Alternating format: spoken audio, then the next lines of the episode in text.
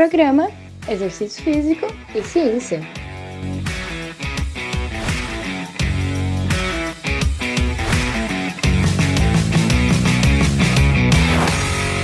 Está começando mais um Exercício Físico e Ciência.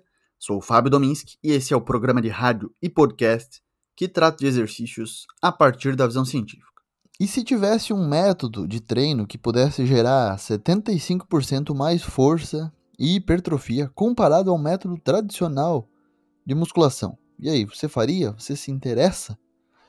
Isso foi demonstrado em um artigo comparando o método 3-7 com o método tradicional, que envolveu aí oito séries de seis repetições. Bom, pesquisadores da Bélgica testaram a eficácia e investigaram isso em 43 pessoas. Esse artigo não é novo, na verdade, foi publicado em 2019 no European Journal of Applied Physiology. Na verdade, 31 pessoas fizeram exercício e 12 dessas, que totalizou 43, foram do grupo controle. Então, 31 exercícios, 12 do grupo controle, totalizando 43 pessoas. Os 31 foram divididos em 16 que fizeram o método 3-7, que eu já vou explicar, e 14 para o método tradicional, que aí as pessoas fizeram 8 séries de 6 repetições. 12 semanas foi o tempo de intervenção, e aí esses praticantes fizeram duas vezes por semana o treino, totalizando 24 treinos. Uma carga de 70% da máxima foi utilizada para os treinos, e a intensidade e volume dos treinos foram equalizados. O pessoal que fez o método 37 fez o seguinte: fez duas séries assim. Começava com 3 repetições, descansava 15 segundos, aí fazia 4 repetições, descansava também 15 segundos, aí fazia 5 repetições, descansava 15, fazia 6 repetições, descansava 15 e terminava com 7 repetições.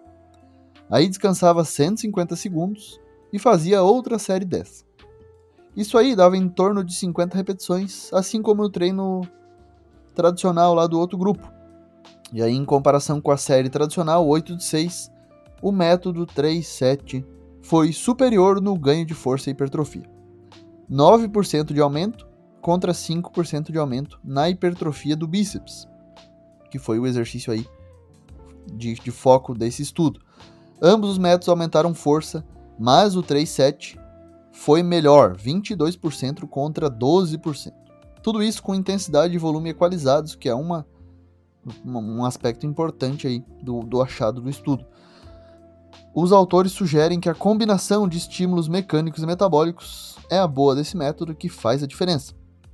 Os resultados do, desse estudo aí estendem a superioridade do método 3-7, que muita gente nem conhece, nunca fez, mas se você acha que pode ser interessante aí, fale com seu profissional, com seu professor.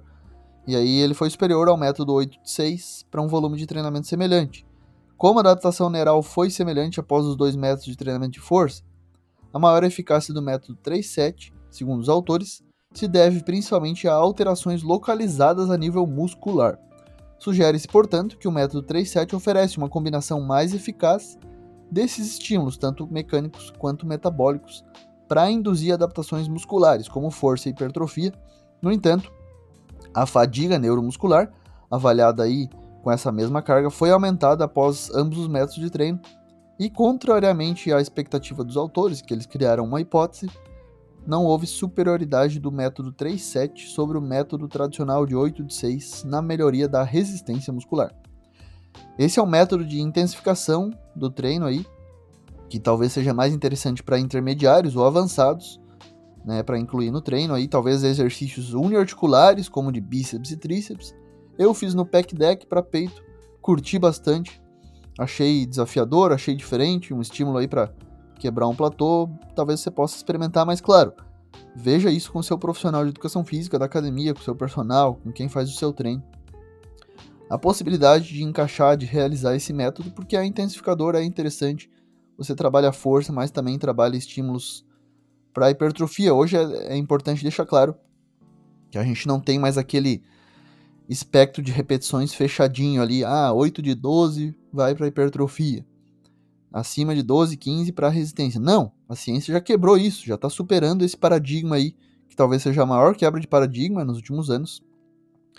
E aí ocorre hipertrofia que pode variar entre 4 até acima de 30 repetições, existe aumento do tamanho muscular, com essa faixa de intensidades diferentes, claro, e de repetições. Tá ok?